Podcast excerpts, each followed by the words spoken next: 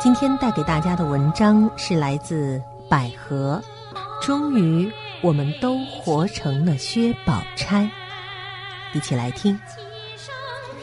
韩剧《请回答一九八八》里有一句关于阿泽的旁白：“懂事的孩子只是适应了环境，做懂事的孩子，适应了别人错把他当成大人的眼神。”这样的孩子，《红楼梦》里也有一个，那就是薛宝钗。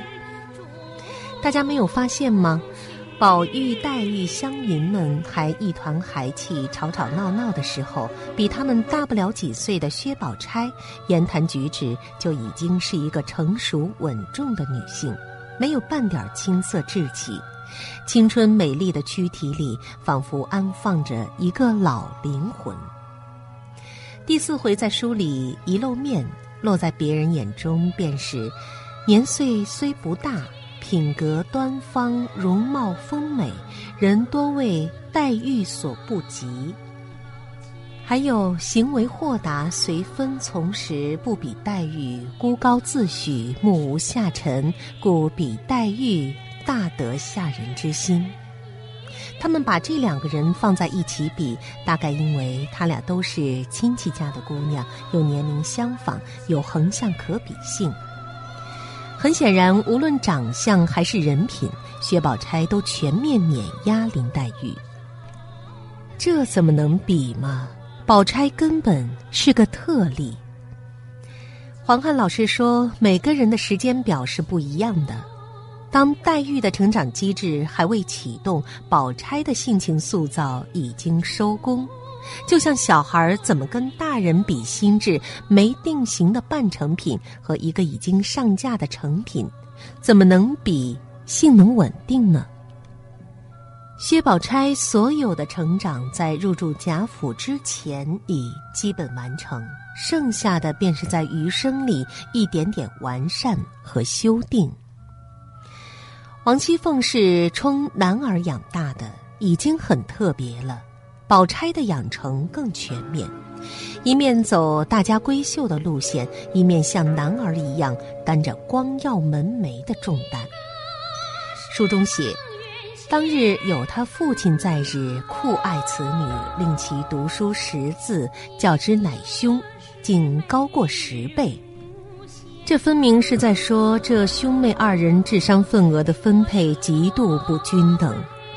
薛蟠扶不起来，宝钗则天分极高。于是父亲转而把宝压到了女儿的身上，令其读书识字，正好为日后入选嫔妃或者才人赞善之职打下了基础。寥寥数字虽轻描淡写。背后付出的心血却不言而喻，换来的是宝钗无书不知的渊博，杂学旁收，融会贯通，究天人之际，通古今之变，在学问上早早打通了任督二脉，从此看待世界的眼光与深度高人一筹。都记得吧？林黛玉行酒令时说了一句小黄书里的“良辰美景奈何天”，就被他抓个现行，犀利的开玩笑要黛玉跪下受审。他自曝其短说：“我怎么知道的？废话，我看过呀，为此还挨过打骂呢。”他说。既认得了字，不过捡那些正经的看也罢了，最怕见了些杂书，移了性情就不可救了。这说法特别务实，角度也很贴心。咱们闺中女生看书是修身养性的，犯不上看那些耗人心血精气的。这件事让黛玉低头暗服，没有半点抵触。从此被宝钗妥妥收服，孟光接了梁红案，两个优秀的女生成为了知己。宝钗也第一次向黛玉袒露了自己的脆弱。我虽有个哥哥，但你是知道的，只有母亲比你略强些，咱们也算同病相怜。说起来又是母亲又是哥哥的，其实他才是一家之主，比黛玉操的心更多。自父亲死后，见哥哥不能依贴母怀，他便不以书字为事，只留心针纸家计等事，好为母亲分忧解劳。被迫长大的他，这种辛苦委屈无处诉说。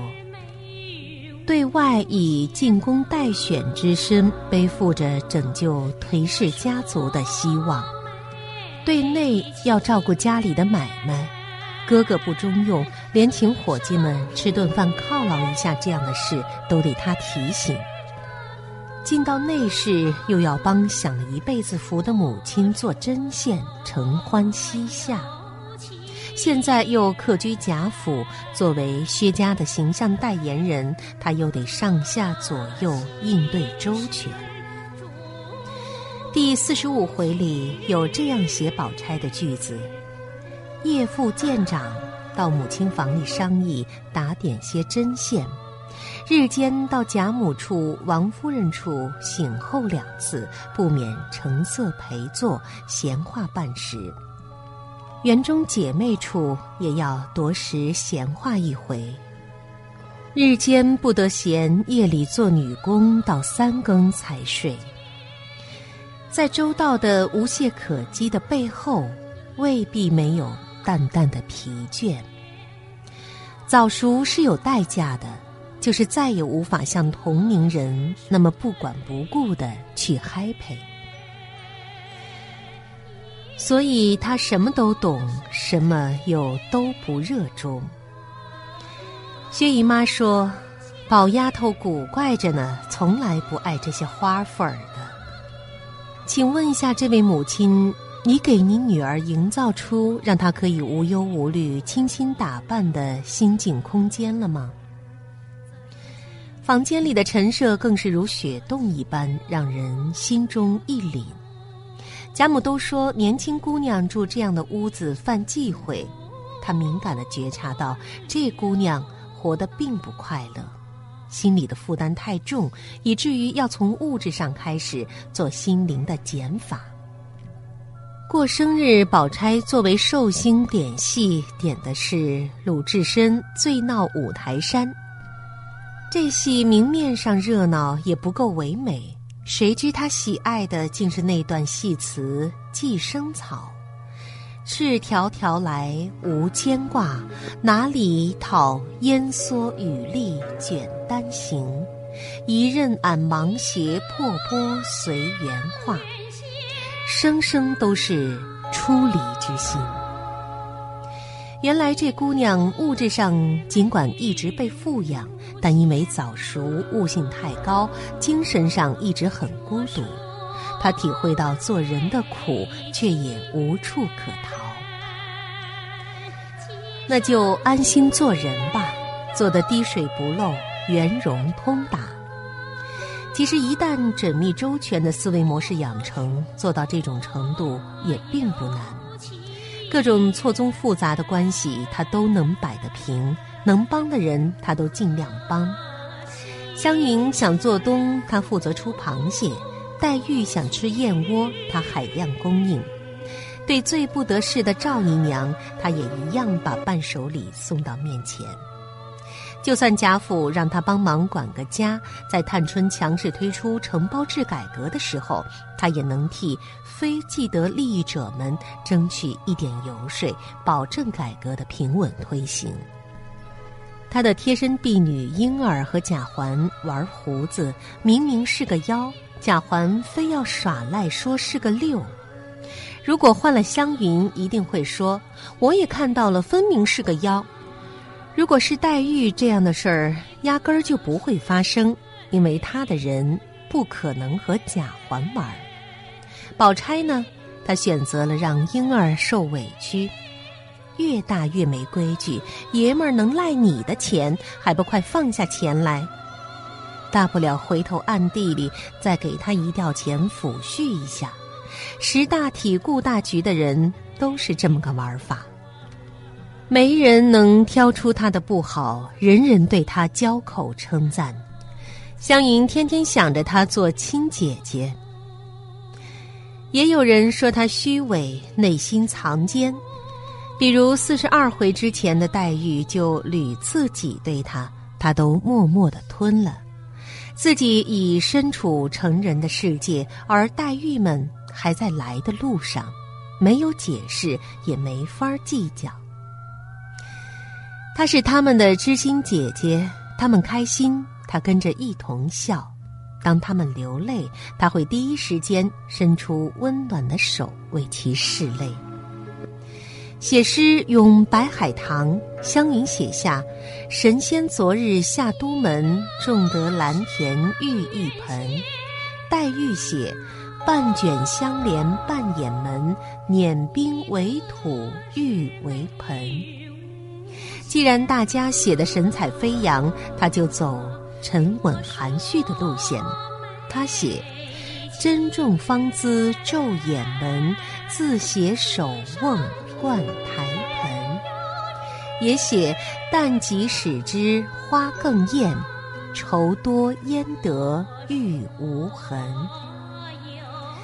但咏柳絮时，一旦发现他们个个发生过悲，他会立即上阵扭转生气。前有白玉堂前春节舞，东风卷得均匀；后有好风凭借力。助我上青云。太善解人意，太会把控大局，太会春风化雨的提高士气。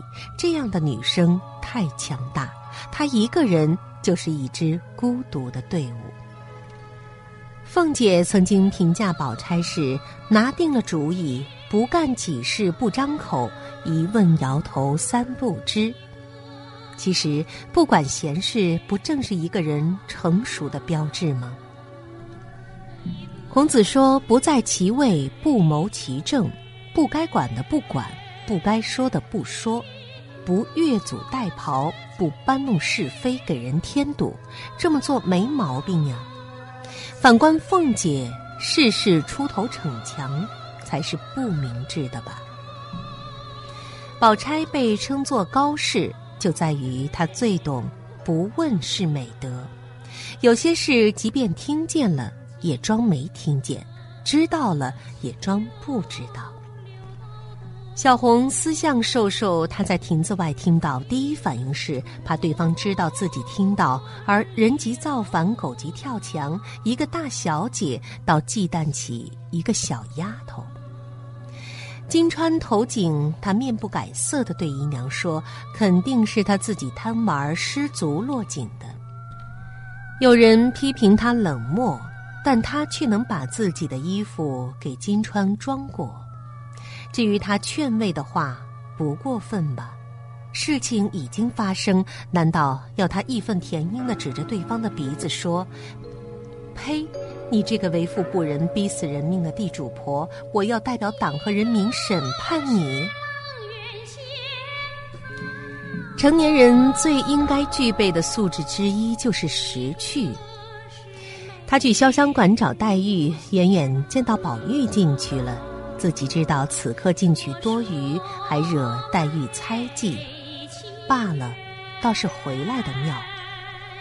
还有一次是大观园头一晚抄检，虽然没有去宝钗的恒芜院，但是他还是第二天干脆利落的来辞行，回自己家去了，挥挥衣袖，不带走一片云彩，温柔而决绝的为自己保留了一份尊严。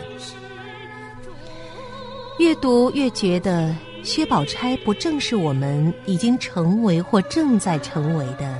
那个人吗？